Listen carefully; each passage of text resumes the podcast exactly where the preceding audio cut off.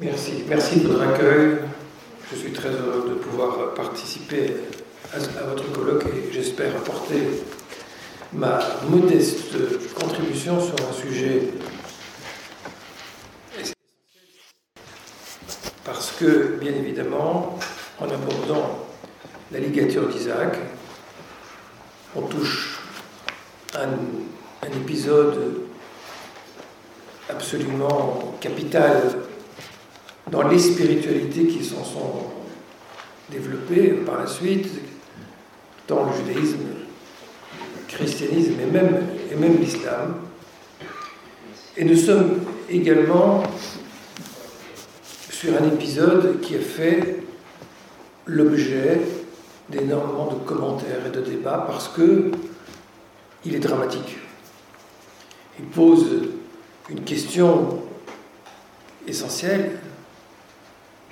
Comment est-il possible que Dieu demande d'aller sacrifier son fils sans explication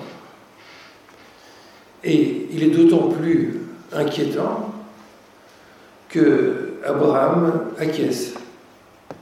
Inquiétant parce que, d'un côté c'est l'ordre de Dieu, et il, accomplit ce que Dieu lui demande.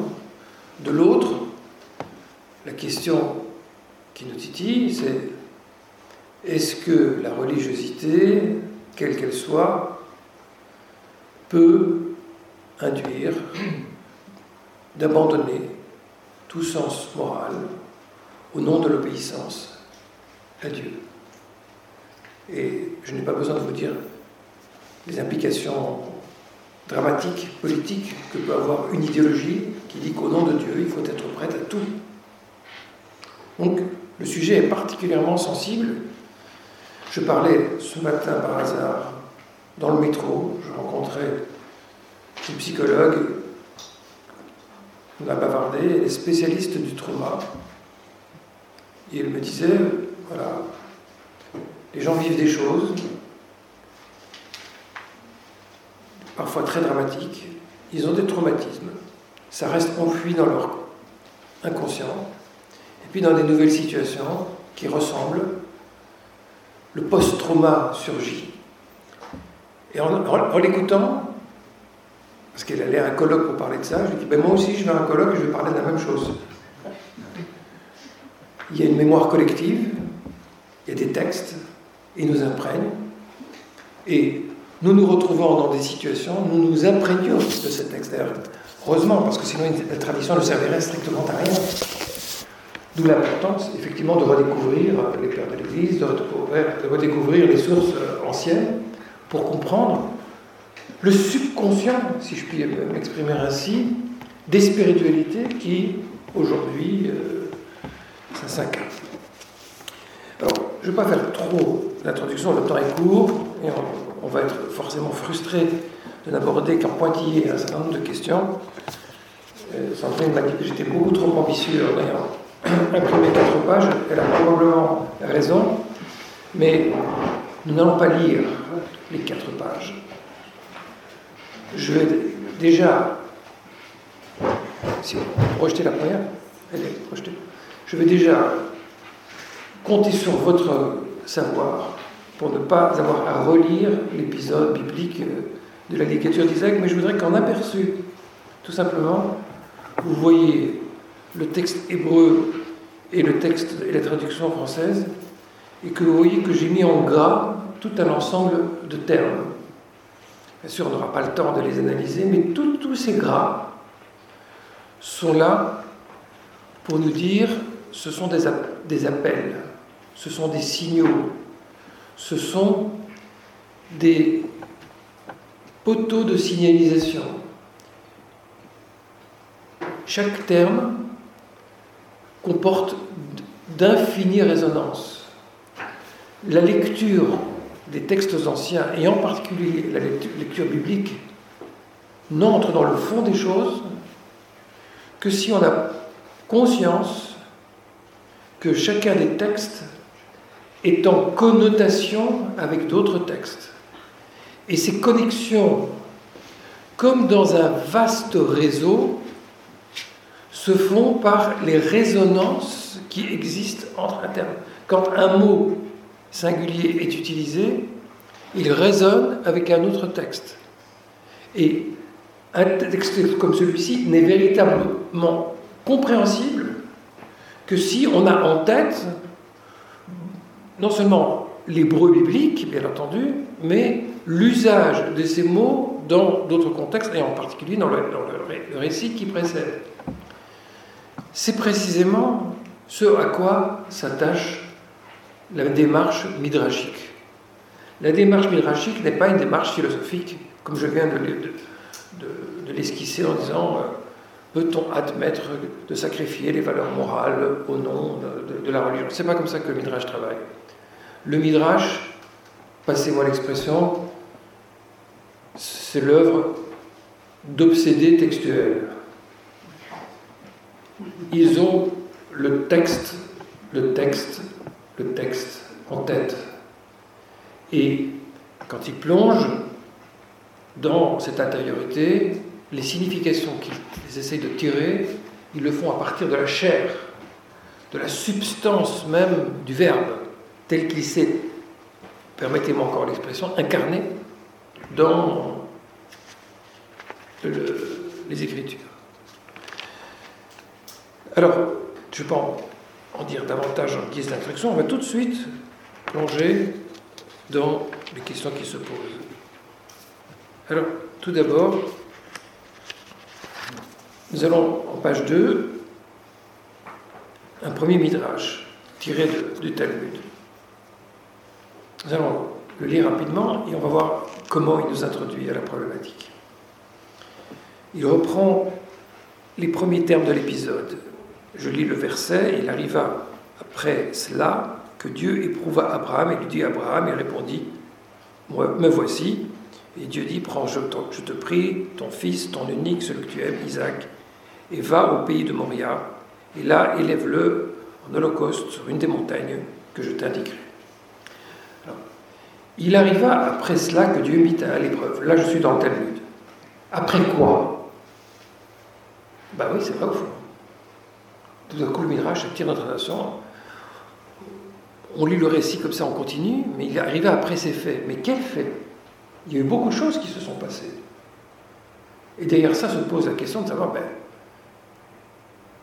Qu'est-ce qui a déclenché cette demande qui semble aberrante? Dieu dit Prends ton fils et élève-le en holocauste. Est-ce qu'il y a un lien? Est-ce que les faits qui se sont produits avant ont induit cette demande? Et c'est au fond la question de Midrash. Après quoi? Rabbi Yochanan enseigne au nom de Rabbi Yossi Ben Zimra, on est au IIIe siècle à peu près de notre ère. Ce fut après les paroles de Satan, du Satan, ainsi qu'il est écrit, on cite le verset en Genèse 21, chapitre qui précède, et l'enfant, c'est Isaac, grandit, il fut sevré, et Abraham fit un grand festin. Le, Satan avait dit à Dieu, Maître du monde, tu as accordé une postérité à ce vieillard centenaire, Abraham. Mais de tout festin qu'il fit, il n'a pas cru bon de t'offrir en sacrifice la moindre tourterelle, ni le moindre poussin. Dieu lui a répondu Tu insinues que tout ce qu'il a fait n'était que pour son fils? Eh bien, si je lui demande de me le sacrifier, il le ferait aussitôt. Et aussitôt, Dieu mit Abraham à l'épreuve. Alors, on avait une question, et maintenant on a une réponse. Et comme c'est souvent le cas dans le Midrash, au lieu de nous éclairer, le Midrash n'a fait que complexifier la situation. Maintenant, il faut comprendre le Midrash, pas seulement le texte. Qu'est-ce qu'il nous raconte? D'où il sort cette histoire invraisemblable? Si vous n'acceptez pas l'invraisemblable, le fantastique, ne lisez jamais le Midrash. C'est une littérature fantastique. Et il faut la, la prendre comme ça. Il faut comprendre que c'est un langage, que le fantastique ouvre pas seulement les portes de l'imaginaire, mais de l'intelligence. On réfléchit avec des images. On réfléchit avec des histoires. La narration est souvent beaucoup plus subtile que la conceptualité qui marche, qui nous fait avancer dans de très grosses avenues et pas dans les ruelles qui sont pleines de vie et de richesse. Alors, c'est quoi l'histoire? Ben, Vous êtes familier à la Bible. Ce dialogue entre Dieu et Satan à propos d'une épreuve, on connaît, n'est-ce pas? C'est le prologue du livre de Job. Cette conversation en coulisses à laquelle on assiste avant que Job soit éprouvé. Et clairement, il y a déjà un clin d'œil euh, du Midrash pour nous dire la mise à l'épreuve, c'est quelque chose qui renvoie à la situation de, Job. Et derrière, il y a ce, personnage qui n'apparaît pas dans le récit biblique, euh, qui est le, Satan. D'ailleurs, pour la petite histoire, source antique, euh, Jubilé, dans le livre des Jubilés, texte plus ancien, il y a aussi euh, cette dimension qui apparaît. Et qu'est-ce qu'il dit au fond? Quel est l'argument du Satan? Il dit, ben, Abraham, on se souvient qu'il a fait une grande fête quand son fils est né, mais il n'a fait aucun acte de grâce. Il n'y a pas eu de remerciement. Alors quoi Ça veut dire qu'il faut punir Abraham maintenant euh, pour cet oubli? C'est pas ce qu'on dit. On dit que il était en fait prêt à bien plus que cela. On ne peut pas remettre en question sa piété. Donc il y a quelque chose que le Midrash veut nous dire, c'est que jusqu'ici, quelque chose n'était pas complètement élucidé à propos de la foi d'Abraham. Et cet épisode de la ligature vient ajouter une dimension, une démonstration, un échelon de la foi d'Abraham qui n'avait pas encore été révélé. Mais le présenter comme quelqu'un d'égoïste qui ne pensait qu'à sa propre famille, qui n'avait aucune vision, c'était quand même assez curieux parce que tout au long de l'histoire d'Abraham, on assiste au fait qu'il est dévoué, qu'il il a tout un parcours qu'on peut qualifier d'initiatique, il s'arrache à sa famille, euh, il, il migre, euh, il a des épreuves qu'il rencontre, euh, guerre qu'il doit affronter, il a comme ça la, circoncision, enfin, Abraham franchit différentes étapes. D'ailleurs, la tradition juive, dans un autre texte très, très connu, les Maximes des pères, c'est pas les mêmes pères, hein, mais on a aussi nos pères. Les Maximes des pères, il est dit que euh, Abraham a traversé dix épreuves. Dix épreuves. Donc euh, c'est bien un parcours initiatique. Et l'épreuve la plus fondamentale d'Abraham, ben, c'est d'abord qu'il vit en Mésopotamie et qu'il est dans une impasse. Il est stérile, ou sa famille femme est stérile, il ne peut pas avoir d'enfant, il n'avance pas, il, ne se réalise pas, il, ne s'accomplit pas. Et euh, il, va devoir migrer, se, transformer pour aller vers une terre de promesse, quelque chose qui n'est pas son lieu naturel, son lieu d'élection naturel, si j'ose dire. Euh, alors, quelle est cette dimension euh, supplémentaire? Pour un, peu, un peu mieux l'éclairer, on va lire juste le midrash qui a juste à la suite.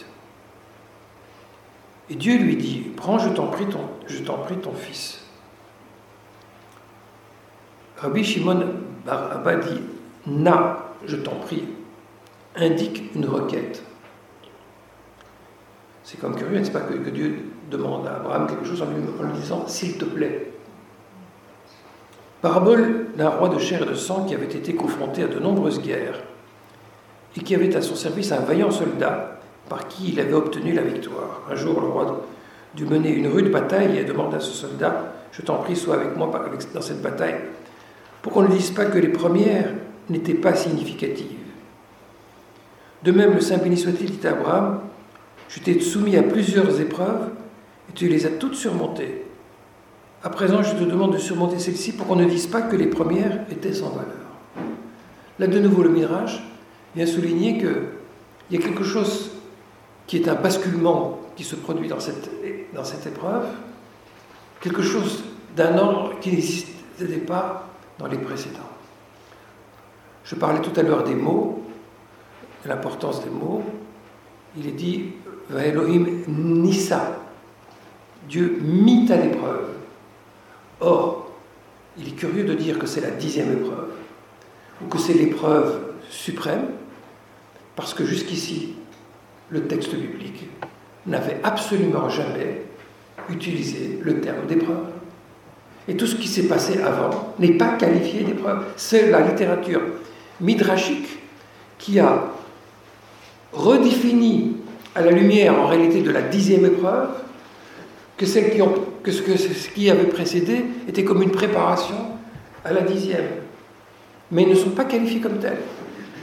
Donc, si je comprends ça et que le Midrash insiste sur la distinction qu'il y a à voir ici, ça nous oblige à faire tout un travail qu'on ne va pas avoir le temps de faire aujourd'hui, qui consiste à définir en quoi une épreuve n'est pas simplement une difficulté rencontrée, une, souffrance traversée. Qu'est-ce qu'il y a dans l'aspect mise à l'épreuve? Et là, c'est clairement la question qui est posée ici. Qu'est-ce qui se passe maintenant de décisif et qui met Abraham dans un état dans lequel jamais auparavant il n'avait été? Euh, je reprends aussi le propos premier en disant que l'importance des mots. Qu'est-ce qui prend le Midrash? Qu'est-ce qui lui permet tout à coup d'aller raconter la conversation entre le Satan et Abraham, entre le Satan euh, et, Dieu, à propos d'Abraham, en imitant le prologue de Job Mais le texte biblique donne une ouverture, parce qu'il est dit Vaïhi élu, Hadvarim El, que j'ai traduit élu après ces faits. C'est-à-dire la traduction la plus courante. Parce que le mot Dvarim, c'est un peu comme le mot chose en français. Lu après ces choses-là, euh, on peut l'utiliser à, plusieurs degrés de signification. Mais au sens propre, le mot Dvarim signifie parole. Et celui qui connaît l'hébreu, il lit, il lut après ces paroles que Dieu demanda de prendre euh, son fils Abraham. Donc, de manière très légitime, le Talmud se pose la question, il prend, le mot à la lettre. Mais quelles sont les paroles? Quelle est la conversation qui a déclenché cette mise à l'épreuve? Je peux vous dire, je ne sais pas si on aura le temps de le voir aujourd'hui, mais c'est une clé. C'est une clé. Parce que le Midrash, et là c'est peut-être un des points essentiels que je voudrais dire aujourd'hui ici, le Midrash raconte pas simplement des contes de fées. Il utilise de nouveau la narration, mais pour nous donner un éclairage du texte. Ce n'est pas une autre histoire qu'il nous raconte. Il nous parle bien du texte biblique. Et si on veut comprendre un Midrash, il faut voir en quoi c'est une lecture du texte biblique. Et en l'occurrence, pour illustrer ce que je viens de dire, en reprenant toute l'histoire d'Abraham depuis le début, chaque fois que Dieu demande quelque chose à Abraham, comme dans le fameux Lech Lecha, va pour toi, quitte la maison de ton père, etc. Systématiquement, la demande est associée de promesses. J'agrandirai ton nom, je ferai de toi grande nation, je te donnerai une terre. Chaque demande est associée de bienfaits qui vont lui revenir. Alors, c'est très courageux, comme d'Abraham, de suivre la voie de la promesse. Mais il manque quelque chose. Qu'est-ce qui se passe quand Dieu demande quelque chose de difficile et qu'il n'y a pas de promesse? Et même pire, qu'il semble y avoir un démenti de la promesse. Ça, cette situation-là, n'était encore jamais arrivée dans l'histoire d'Abraham. Et c'est précisément à travers la petite histoire ce qui se révèle dans le Midrash. Puisque on dit voilà, quand Abraham a eu un fils, il a fait un grand festin pour lui. Voilà. Donc chaque fois, tout était pour lui. Il était dans cette logique de courir derrière la promesse. Mais est-ce que c'est tellement glorieux de courir derrière une promesse? Est-ce que la relation de Dieu aux hommes est une relation mercantile, avec une carotte? Obéissez-moi, je vais. C'est très avantageux. Il y aura beaucoup de bénéfices. Est-ce que nous sommes au service de nos besoins? Ou est-ce que nous sommes au service de valeurs Est-ce que la religion consiste à ce que Dieu soit à notre service Ou est-ce que la religion consiste à ce que l'homme soit au service de Dieu Je viens de formuler de manière abstraite, en réalité, tout ce que vient de nous raconter la petite histoire. Mais en attirant notre attention sur le fait qu'en effet, dans tout ce qui avait précédé, chaque fois que Dieu avait demandé quelque chose, il y avait des promesses. Ici, il n'y en a pas. Et il y a bien un saut, et ce saut-là, ce vide-là, ce, ce vertige-là, c'est le sens de la mise à l'épreuve. Je vois que Sandrine a raison et que je vais laisser de côté certains midrashim pour me concentrer sur un autre texte. 2, 3, 4.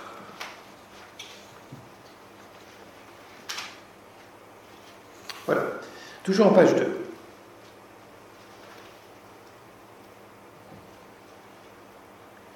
Rabbi Lévi enseigne. Après, de nouveau le Midrash met le focus sur un mot. Vayehi, il eut Aha, après ces paroles. Après les paroles d'Ismaël adressées à Isaac. On a de nouveau utilisé le mot parole, Dvarim, mais maintenant, c'est plus la même conversation, c'est une autre conversation. Entre Ismaël et Isaac. Il lui dit, c'est Ismaël qui parle, je suis plus grand que toi, plus glorieux que toi, à l'aune de l'obéissance au commandement. Car toi, il s'adresse à Isaac, tu as été circoncis à huit jours, tandis que moi, je l'étais à treize. C'est une autre épreuve. D'être circoncis à 13 ans, il n'y avait pas d'anesthésie euh, organisée à cette époque. Ça a l'air d'être une conversation cupide, de concurrence, une rivalité cupide. Mais on va essayer de comprendre ce qu'il y a derrière. Isaac lui a répondu Quoi, tu veux m'impressionner par un organe Si le Saint béni soit-il me demandait Sacrifie-toi tout entier, je le ferai aussitôt. Aussitôt, Dieu mit Abraham à l'épreuve. Là, on a une autre conversation, autrement dit, une autre explication sur ce qui a déclenché la mise à l'épreuve. Non plus de manière générale, parce que jusqu'ici quelque chose dans la foi d'Abraham n'avait pas été encore exprimé, mais parce qu'il y a eu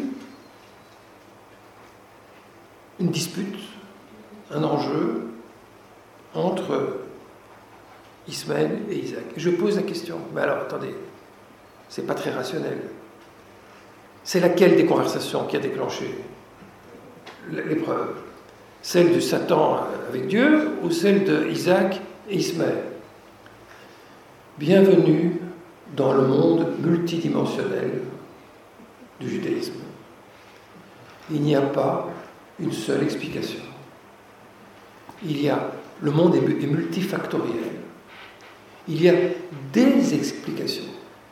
Et même quand elles sont contradictoires, et elle, est contradictoire. Ou c'est cette, là, ou c'est cette conversation-ci, ou c'est cette conversation-là. Il y a une réalité tellement nuancée qu'il y a des facettes et que les enjeux sont multiples. C'est ce qu'on appelle en français la parallaxe. Le fait de regarder une même situation, un même objet, sous des angles différents, et qui révèle la richesse multiple des choses. Prenez le tableau de Monet, les tableaux de Monet, la cathédrale de Rouen, une œuvre magistrale. Une fois elle est jaune, une fois elle est verte, une fois elle est rose. Alors, quelle couleur a la cathédrale de Rouen? Elle a toutes ces couleurs. Tout dépend à quelle heure de la journée vous venez. Si vous venez en été ou en hiver. Mais c'est la même cathédrale. Si vous avez compris ça, si on a compris ça, on entre dans le monde rabbinique de l'interprétation. Alors, quelques mots, parce qu'il ne reste que quelques minutes, sur cette autre conversation. Vous avez remarqué, jusqu'ici, le focus, c'était Abraham. Mais maintenant, on est passé à l'autre génération, celle de Isaac et d'Ismaël quelque chose dans l'épreuve se décale et se joue maintenant dans la dimension fraternelle. On était jusqu'ici, avec le premier midrash, dans la dimension verticale, le rapport à Dieu. Maintenant, on est dans le rapport de fraternité, le rapport entre Ismaël et Isaac. Et vous entendez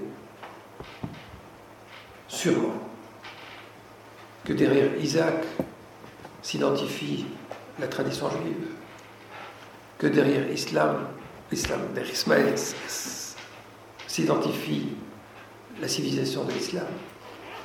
Et à travers la rivalité, qui a plus de mérite que Chez qui il y a plus de valeur Il y a l'enjeu d'une civilisation par rapport à une autre, d'une religion par rapport à une autre, et ça dépasse d'ailleurs le débat entre juifs et musulmans entre juifs et chrétiens, ou entre chrétiens.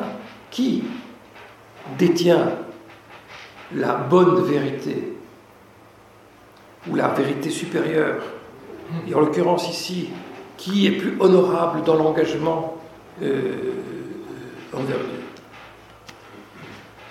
La vraie question qui se pose, et il me reste quelques minutes, c'est en quoi ça éclaire le récit biblique? Est-ce qu'il y a eu une conversation de cet ordre?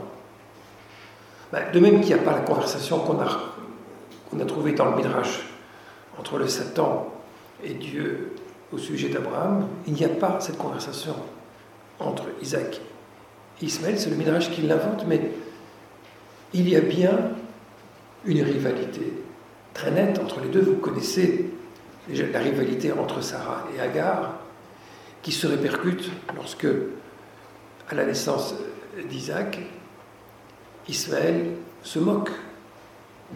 Donc il y a cette rivalité dans le texte. Et je vous invite à prendre à la page 3. Donc, euh,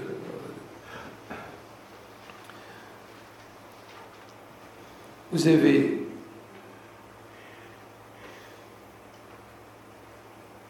le texte biblique au milieu de la page, et Sarah vit se moquer, rire le fils d'Agar, Ismaël, l'égyptienne, qu'elle avait enfanté à Abraham. Et elle dit à Abraham, renvoie cette servante et son fils, Ismaël, car le fils de cette servante n'héritera pas avec mon fils, avec Isaac on voit bien que la rivalité est très, définie. Qui est le fils de qui? Regardez. Euh, Abraham est dans une situation tragique parce que il a deux fils. Mais Sarah présente les choses de cette façon, on voit cet enfant et son fils, car le fils de Sarah n'est pas avec mon fils. Et le verset suivant dit la chose des plus forts à Abraham à cause de son fils. Je vous rappelle, ou je vous signale, qu'à deux reprises dans le récit de la légature d'Isaac, Isaac est appelé le fils unique. Alors, il y a un enjeu. Regardez, on reprend la page 2 de le Midrash que j'ai sauté, troisième texte. Quand il est dit ton fils, le Midrash dit, mais j'ai, c'est Abraham qui répond, quand Dieu lui demande prends ton fils, il dit mais j'ai deux fils. Alors Dieu lui dit prends ton unique. Et Abraham répond mais chacun est unique par sa mère. Alors prends celui que tu aimes. Mais je les aime tous les deux. Alors Isaac. Et de cette façon, le Midrash explique pourquoi dans le texte biblique, on a pris la peine de dire prends ton fils, ton unique, celui que tu aimes, Isaac. Comme pour insister que ce n'est pas évident, justement. C'est ça aussi l'épreuve d'Abraham. Abraham n'aime pas que Isaac. Il aime Ismaël. Il compte éminemment à ses yeux. Et l'épreuve, c'est qu'on l'oblige, Dieu, ou plutôt Sarah en réalité, l'oblige à choisir, alors qu'il ne veut pas choisir. Pourquoi il ne veut pas choisir? Parce que, pardonnez-moi l'expression, cet idiot d'Abraham veut aimer tout le monde. Il veut la paix universelle. Il veut que tout le monde s'entende. Et Sarah, prétentieuse, dit c'est très joli ton idéal, mais ça ne colle pas à la réalité. Ça ne va pas avec Agar. On ne s'entend pas, c'est la guerre. Et maintenant, on croit que c'était calmé, maintenant qu'il y a les enfants, ça, se reproduit à la génération suivante. Alors, Abraham atterrit, rentre dans le monde et accepte que le vivre ensemble ne peut pas être contraint, parce qu'il est, il est terrible, il est explosif. Je conclue. Je ne peux pas développer davantage puisque le temps est expiré, mais vous voyez comment, à travers la présentation des personnages, toute la question fondamentale de la fraternité est posée. L'épreuve, désormais, d'Abraham, c'est aussi une épreuve de choix. Quelle place est-il possible de ménager à deux êtres qui ont leur légitimité tout en faisant cheminer un chemin réel qui va permettre l'émergence de l'alliance? Et cette situation dramatique, complexe, nous introduit à la complexité du monde dans lequel on vit. Merci de votre